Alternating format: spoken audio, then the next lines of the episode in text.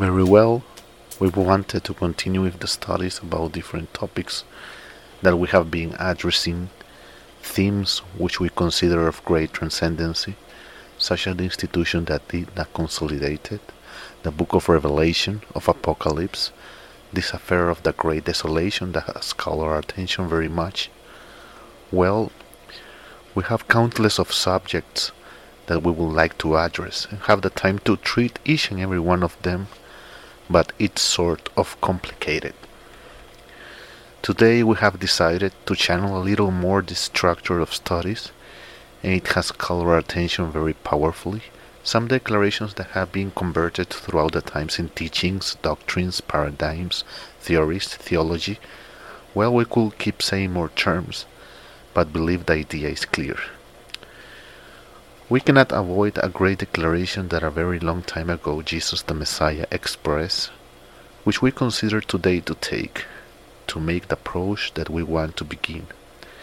The title or theme which we have wanted to express in this first section, in this first contribution, in this first delivery is Take heed that no one deceives you. Believe that these words of the Messiah are transcendental that have come, I believe, passing throughout the times, and in the measure that the person, the believer, that has nothing to do with the Christians, be them between quotation marks Babylonian Roman Christians or Babylonian evangelical Christians, and the countless of mutations, bifurcations that have been given throughout the times. I'm talking specifically to the believer that I consider is the person that receives the Word of God, that understands it, comprehends it, and understands that there is a calling and that has to take a path away from the religious deceit, from the false doctrine that nowadays is proclaimed, away from the wolves dressed with sheepskin, pastors, preachers, apostles, prophets, between quotation marks, as they call themselves, the list continues, but I'm not going to continue with it. Away from all this Persian religious market that we actually have is to the believer believer that doesn't have the bonds with religious groups, that doesn't have connections with any false faith, neither pagan, Roman, Babylonian, Assyrian, nor Chaldean. Well, also the terms could continue to this person or to these people I address with this teaching. Take heed that no one deceives you. And as you have probably heard other themes that we have developed, this one that we bring as a theme of discussion, as a debate, as an analysis, as an apology, has to do, I believe, with the book of Genesis, which for a long time I considered to be a very interesting book, a very good book, a book, I said, of those unique books that exists. But in the measure that I went investigating, analyzing, studying, and trying to comprehend it, began to discover inedited and unique things that are the ones we have in the religious Babylonian pagan corruptions nowadays, be it Roman or evangelical, that has taken us to a perfect deceit. And that is why it becomes vital, this famous declaration will say of the Messiah Take heed that no one deceives you. As something that we consider as a base, a pinnacle, a structure, a column that has to resist the attacks of the lie, the falsehood, and the darkness. Once this base is put, believe that the first thing that we need to understand and that must remain clear is that Genesis is composed of much oral tradition. And when we talk about oral tradition, we're talking about what is being passed from generation to generation to generation to generation until the moment arrived to put it in a written form. In other words, many years pass, much time. The Genesis as its expression says, its word says, is the beginning of human history. But it is also the beginning of a lot of things.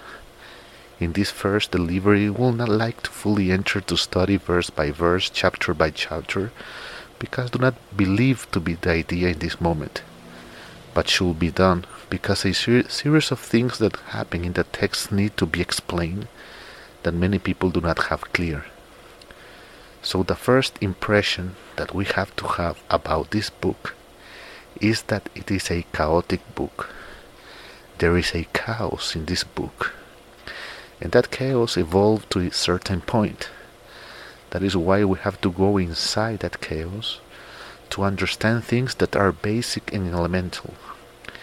I say basic and elemental because supposedly should have been taught, should have been written, should have been should have formed doctrine, should have formed faith in the people that were supposedly teaching throughout the times. And will and will avoid as far as possible to enter into the Jewish concept of the Genesis, because have always considered that the Jewish people have their path and the believer has his path.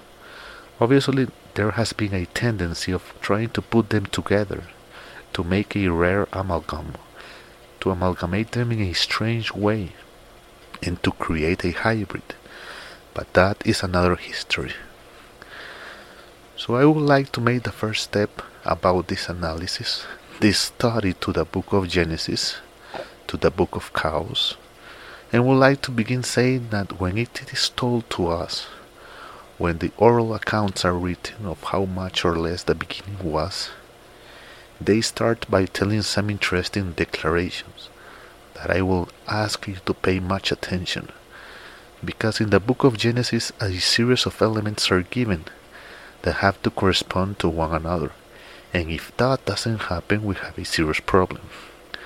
That is why, as I said, this first delivery will allow us to sketch much or less what we are fully about to enter, to where we are heading to, and what is that that we have to know and understand.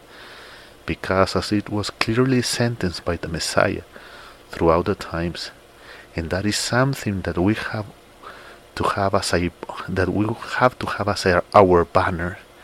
Take heed that no one deceives you. And if this is as it is, we will enter to complicated, terrible, difficult, and complex terrains.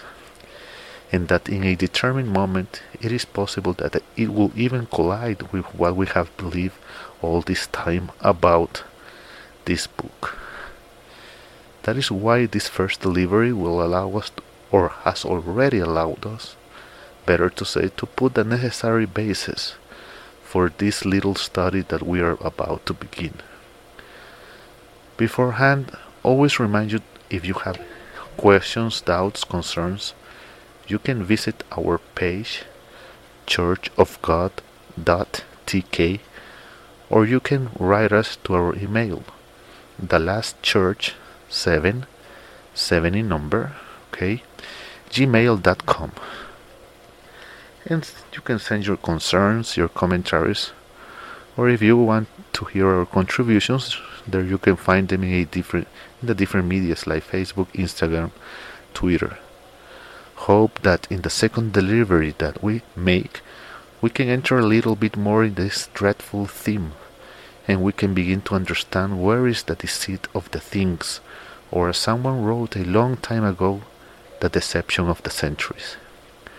We invite you once again cordially that you can write us and visit our webpage churchofgod.tk and write us to our email and send your concerns. Beforehand, thank you very much.